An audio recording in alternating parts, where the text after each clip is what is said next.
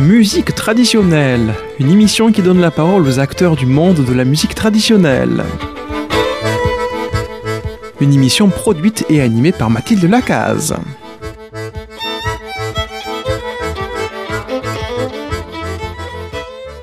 Chers auditeurs de Radio Présence Figeac et Occitanie, aujourd'hui Marie-Odile Lacaze me laisse le micro pour inviter à nouveau Tiennet Simonin à continuer à parler du musette, de l'histoire du musette, avec Armand à la technique. Bonjour Armand. Bonjour Mathilde, bonjour Tiennet.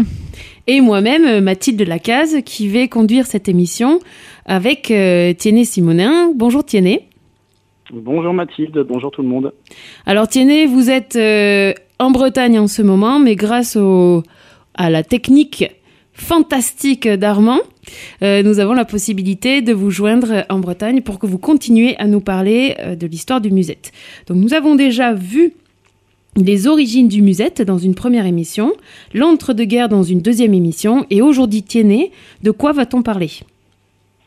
Alors aujourd'hui, on va partir des années 1940, euh, et puis on va aller jusqu'aux années 1980, grosso modo. On va voir qu'il y a pas mal d'évolutions dans ces décennies-là.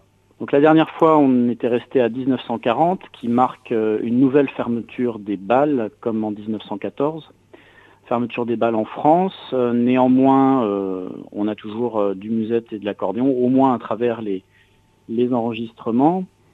Et comme j'avais dit, à la fin des années 1930, on a l'émergence du, swing musette, qui est un métissage entre le musette la musique manouche et le swing américain.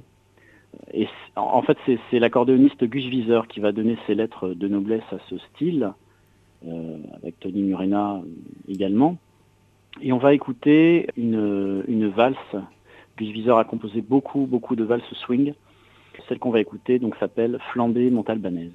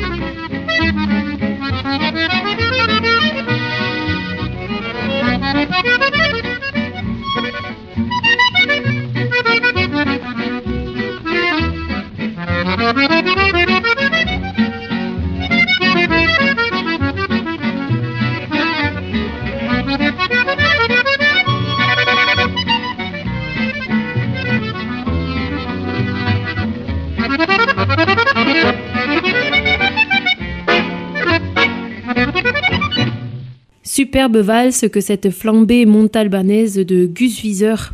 Tiennet, je vous laisse le micro pour la suite. Oui, on, entend bien avec cette valse ce fameux swing qui est propre donc à la, valse swing, au swing manouche.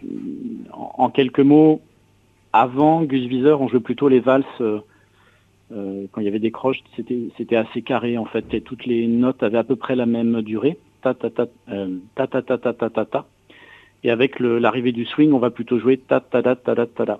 Ça, on l'entend bien dans cette valse-là, mais dans, l'ensemble des valses swing du répertoire de Gus Visor. Voilà, là on est en 1940, on va avancer euh, de quelques années et arriver en 1945, donc juste à la sortie de la guerre, et on va écouter Joe Priva. Alors Joe Priva, c'est un autre grand représentant du, swing musette. Il se fait déjà un petit peu connaître euh, à la fin des années 30, mais dans un répertoire standard assez classique, un, son musette assez classique également mais il va vraiment, euh, bah, j'allais dire, basculer dans le, dans le swing musette, donc à partir de 45, et il se fait connaître avec ses premières compositions qui sont vraiment de, de très belles factures. On va écouter donc euh, l'une de ses premières valses swing qui s'appelle Sa préférée.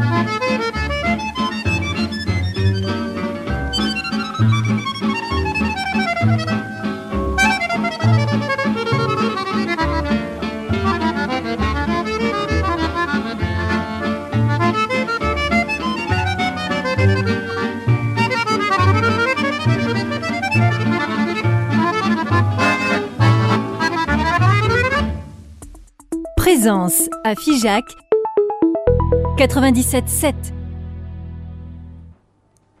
Ah, moi j'aime ces types de valses musettes, euh, j'aime beaucoup écouter ça. Euh, ça me rappelle les balles, ça me rappelle euh, tout le swing manouche que j'aime beaucoup écouter aussi. Est-ce que vous jouez ce type de musique, Tiennet? Non, je, le musette que je, que je joue à l'accordéon, c'est plutôt le musette des années 20, années 20, 30. Mais euh, non, non, après le swing musette, c'est vraiment très virtuose et euh, c'est assez difficile finalement. Dans le phrasé Beaucoup écouté. Oui, le phrasé est différent. Il y a, puis non, il y a une, une technicité plus, plus importante à mon avis. Hein, mais, euh, Voilà, plus de virtuosité, plus de dextérité également. D'accord. Donc après le, swing manouche, qu'est-ce qui suit dans l'histoire du musette dans cette période-là? Alors là, on est, euh, on est donc dans les années 40. Euh, il y a, à la sortie de la guerre, il y a une, une évolution du répertoire qui va se faire, un petit peu comme celle qui avait eu lieu euh, après la Grande Guerre en, 1919. Il va y avoir voilà, des changements dans le répertoire dansé. alors fin années 40, on va voir apparaître, enfin se populariser plutôt parce que ça apparaît un peu avant, la rumba, le cha-cha-cha, le boléro. Puis, un petit peu plus tard, euh, plutôt euh, dans les années 60, là, on va avoir euh, dans, le bal, hein, l'arrivée du rock, du twist un petit peu après, et puis le Madison. On a une disparition progressive du foxtrot. Voilà, on en a de moins en moins. Donc renouvellement des danses. Et puis parallèlement, on a une scission assez claire dans les années 50 entre d'une part un musette qui va être fidèle euh, au, registre trois voix musette dont j'avais parlé à la dernière émission, musette qui se veut euh, qui se veut moderne en fait et qui va intégrer tout ce qui est à la mode au niveau des instruments. Donc on va avoir l'apparition de la guitare électrique par exemple, et puis plus tard les synthétiseurs, et puis encore plus tard ce qui est boîte à rythme, MAO, musique assistée par ordinateur. Voilà donc un musette qui va être associé vraiment au bal populaire. Et puis d'autre part, un musette peut-être un peu plus à écouter, j'allais dire plus acoustique en tout cas, avec moins d'instruments électrifiés, plus mélancolique aussi, plus fidèle au, au musette, mais lui pour le coup qui va être complètement boudé par les médias. Les médias vont vraiment mettre un coup de projecteur sur le, premier type de musette dont on a parlé. Alors pour, pour illustrer un petit peu cette évolution du, musette, alors on aurait pu écouter Yvette Horner, on aurait pu écouter André Verschuren, Aimable, voilà, qui sont vraiment des, représentants euh, très célèbre de ce, de ce genre de musette. Euh, moi, je vous propose d'écouter un accordéoniste qu'on connaît peut-être un petit peu moins, qui s'appelle Édouard Duleux, voilà, dans une valse de 69 euh, qui s'appelle l'accordéon des amoureux. Alors, l'accordéon des amoureux, c'est vraiment le musette typique des années 60-70, avec batterie, guitare électrique qu'on emprunte au rock, avec des thématiques aussi beaucoup plus restreintes dans les paroles des chansons par rapport au café-concert ou au musical. C'est voilà l'amour qui dure toujours, la fête, la joie. Et c'est vraiment un, musette qui reste associé, euh, vous savez, à l'image de l'accordéoniste très souriant, qui joue debout. Euh, avec des paillettes. Avec des paillettes, oui. etc. La boule à facettes. Euh, voilà, ça, ce, comment dire, cette image-là de, de l'accordéoniste avec le sourire figé, ça date des années 50. C'est associé au début de la télévision, en fait. C'est l'ORTF. Et puis il y a le Tour de France aussi voilà, l'accordéon était très, très associé au, Tour de France. Il y a le développement des galas aussi euh, en, parallèle dans ces, dans ces années-là. Voilà, bref, on va écouter donc l'accordéon des amoureux par Édouard Duleux.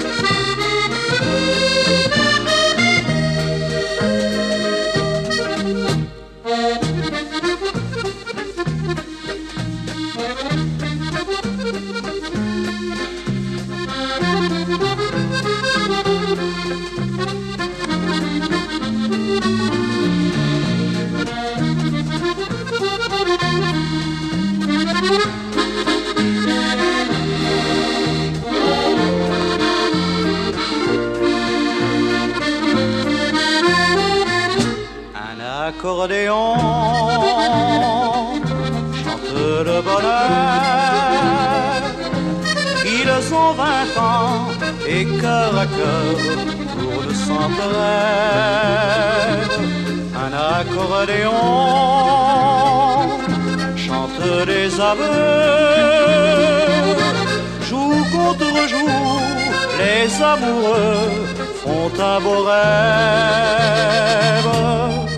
Mélodie, câline et tendreur, on voudrait toujours entendre. C'est un chant d'amour un frisson semble bercer filles et garçons, accordéon.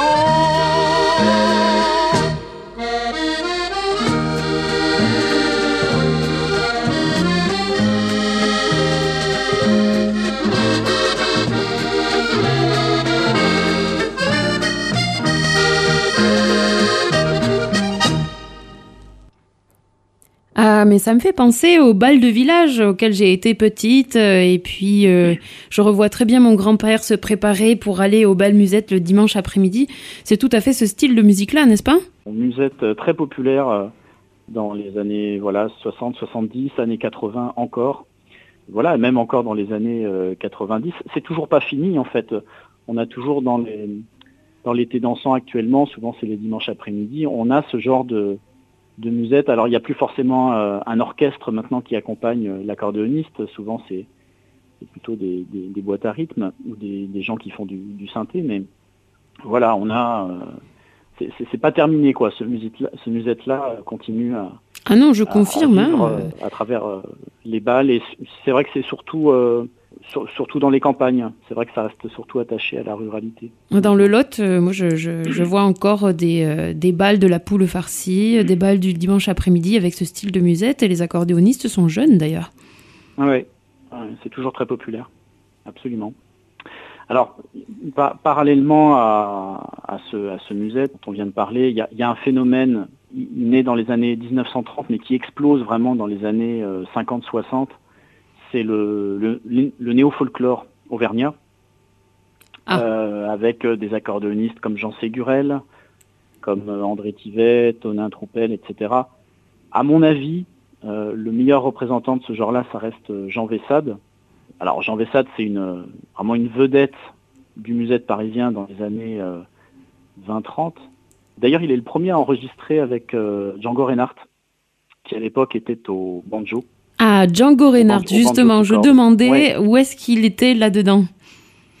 Et ben voilà, Django Reinhardt, en fait, avant de, donc il s'est fait connaître bien sûr avec tout son travail autour du swing manouche, mais euh, avant ça, il accompagnait les accordéonistes dans les bals musettes, plutôt avec le banjo, hein, avec la guitare un peu aussi, mais au début c'était le, le banjo six cordes.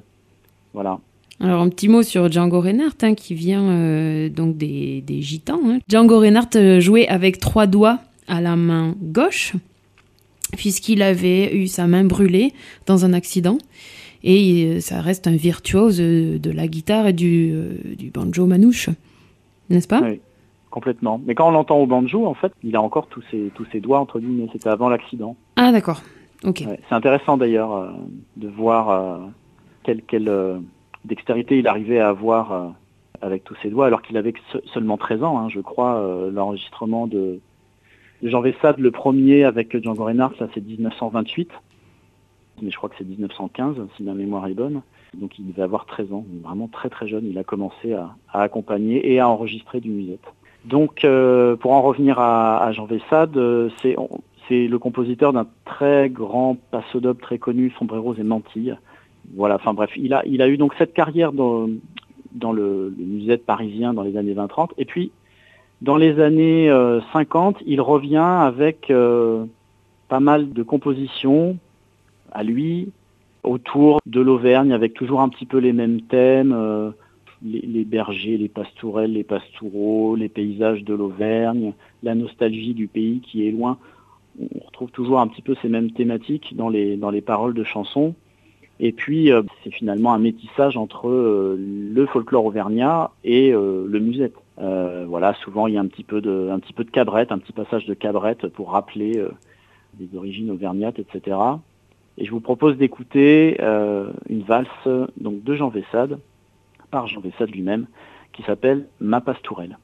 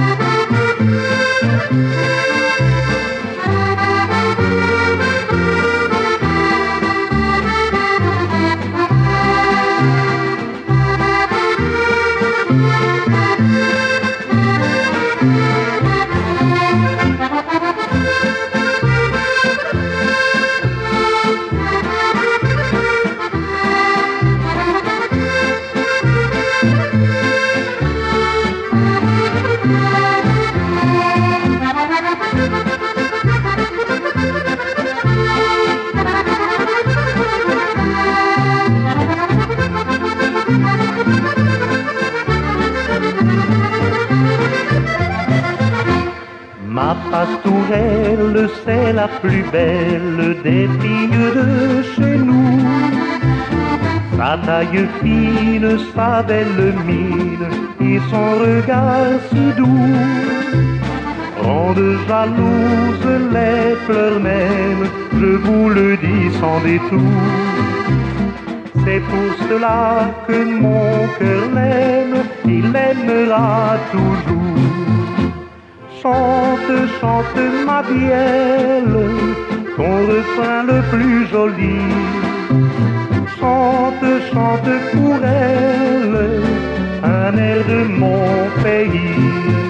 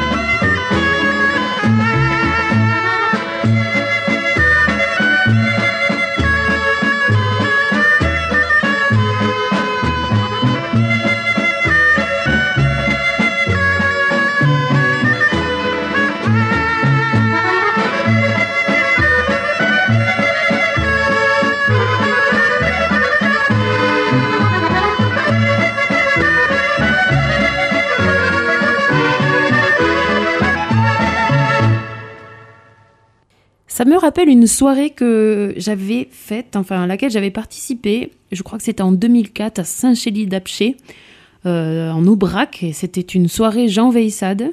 Et ils avaient passé, euh, enfin ils avaient joué tous les morceaux de Jean Veissade justement. Je crois que c'était un hommage qu'on lui faisait euh, à- pour l'anniversaire de sa mort ou quelque chose comme ça. Donc c'est quand même une musique qui s'écoute toujours et qui se joue Ah oui, toujours. oui, bah, surtout en Aubrac, euh, voilà, Jean Vessade était originaire de là-bas, donc c'est un répertoire qui reste très apprécié et très pratiqué euh, en Aubrac. Oui. Il y avait du monde, je me souviens très bien. Ah oui, oui, je veux bien le croire. Juste pour revenir sur Django Reinhardt, j'ai dit une bêtise tout à l'heure, il était de 1910, donc en fait sur le, le premier enregistrement, il avait non pas 13 ans, mais 18 ans, ce qui reste quand même, Oui, on l'avait rajeuni un peu, quoi. on l'avait rajeuni un peu. Bon, voilà. en tout cas, c'était quand même un virtuose. Peut-être qu'il n'y avait pas eu d'enregistrement avant ses 18 ans, mais je pense qu'il jouait déjà très bien. Ouais. Alors ensuite, euh, que se passe-t-il donc dans l'histoire de Musette? Donc ça, c'est encore une musique qui est très actuelle et qui se joue. Et est-ce qu'il y a une évolution? Ou est-ce que parallèlement, euh, il y a une autre type de musette qui se joue? Comment on évolue? Bah, disons, le, le, le musette dont j'ai parlé, euh, plus fidèle au, au swing manouche, euh, musette plus acoustique, etc., ça reste vraiment quelque chose de très confidentiel dans les années 60-70. On a des disques comme Manouche Party avec Joe Priva qui vont sortir, mais voilà, c'est encore une fois, ça reste euh, assez peu Manouche connu Party. euh, du, du public. Ouais, Très bien. Très, beau disque, euh, très beau disque de, de Joe Priva. Et du coup, il y a quand même une forme de rejet euh, dans la jeune génération du, du musette, euh, celui qui est médiatisé, le musette d'Yvette Horner, de Verschuren, etc. Le musette paillette. Le musette paillette, voilà. Et là, on va trouver quand même dans la chanson française euh, des années 60-70, ouais, 50, 60, 70. Alors après, l'accordéon, il va quand même garder une, une place importante dans la, dans la chanson française. Même si elle est moindre que, dans l'entre-deux-guerres. Donc on pense à Piaf, Barbara, Bourville, Léo Ferré, Jacques Brel, etc. Et alors c'est drôle d'ailleurs parce que on va écouter la chanson euh, Vesoul, où Jacques Brel euh, invite Marcel Azola euh, à l'accordéon. Et dans, les, dans les paroles de Vesoul, il y a d'ailleurs j'ai horreur de tous ces flonflons, de la valse musette et de, l'accordéon. Mais je pense pas que, bien sûr, c'est une chanson et c'est pas c'est pas Brel qui parle. Je pense que Brel aimait l'accordéon, il y avait souvent de l'accordéon euh, avec lui sur scène. Par contre, il se fait l'écho d'un sentiment très présent dans la jeunesse des années 60. Voilà, il parle de l'aversion en fait pour le musette euh, paillette et pour, euh, pour l'accordéon musette. Donc voilà, on va écouter Vesoul par Jacques Brel et Marcel Azola.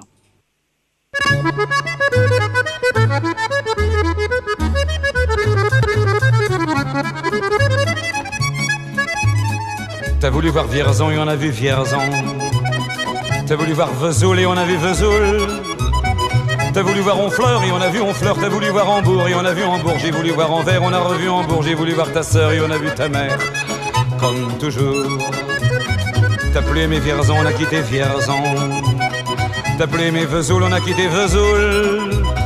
T'as plus aimé Honfleur, on a quitté Honfleur, t'as plus aimé Hambourg, on a quitté Hambourg, t'as voulu voir Anvers, on a vu que c'est Faubourg, t'as plus aimé ta mère, on a quitté ta sœur, comme toujours.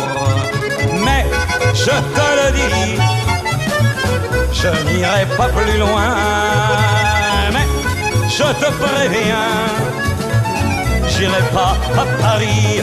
D'ailleurs, j'ai horreur tous les flonflons, de la valse musette et de l'accordéon. T'as voulu voir Paris, on a vu Paris. T'as voulu voir du tronc et on a vu du tronc.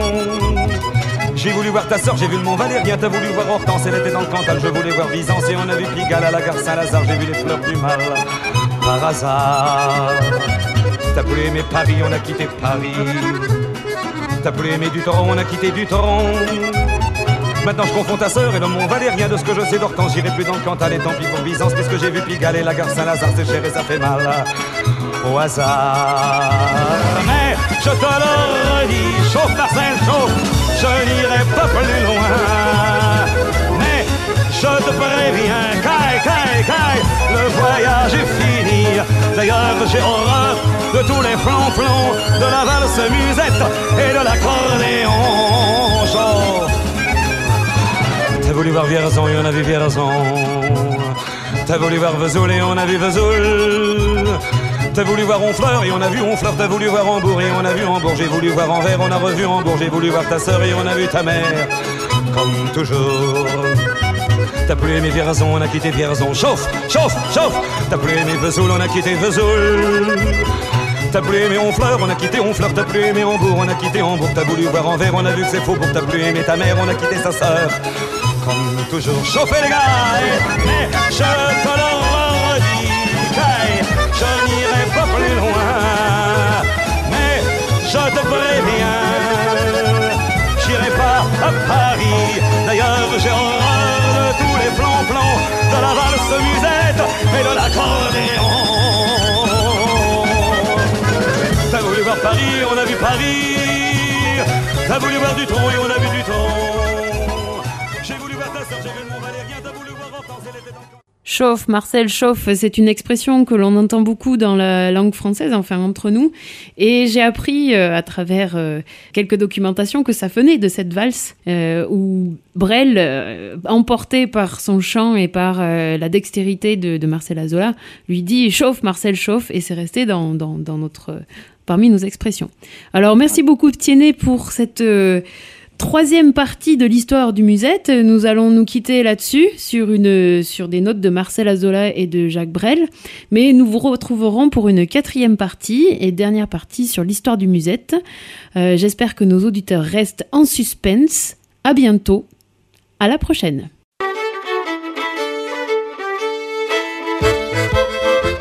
C'était Musique traditionnelle, une émission qui a donné la parole aux acteurs du monde de la musique traditionnelle une émission qui a été produite et animée par Mathilde Lacaze.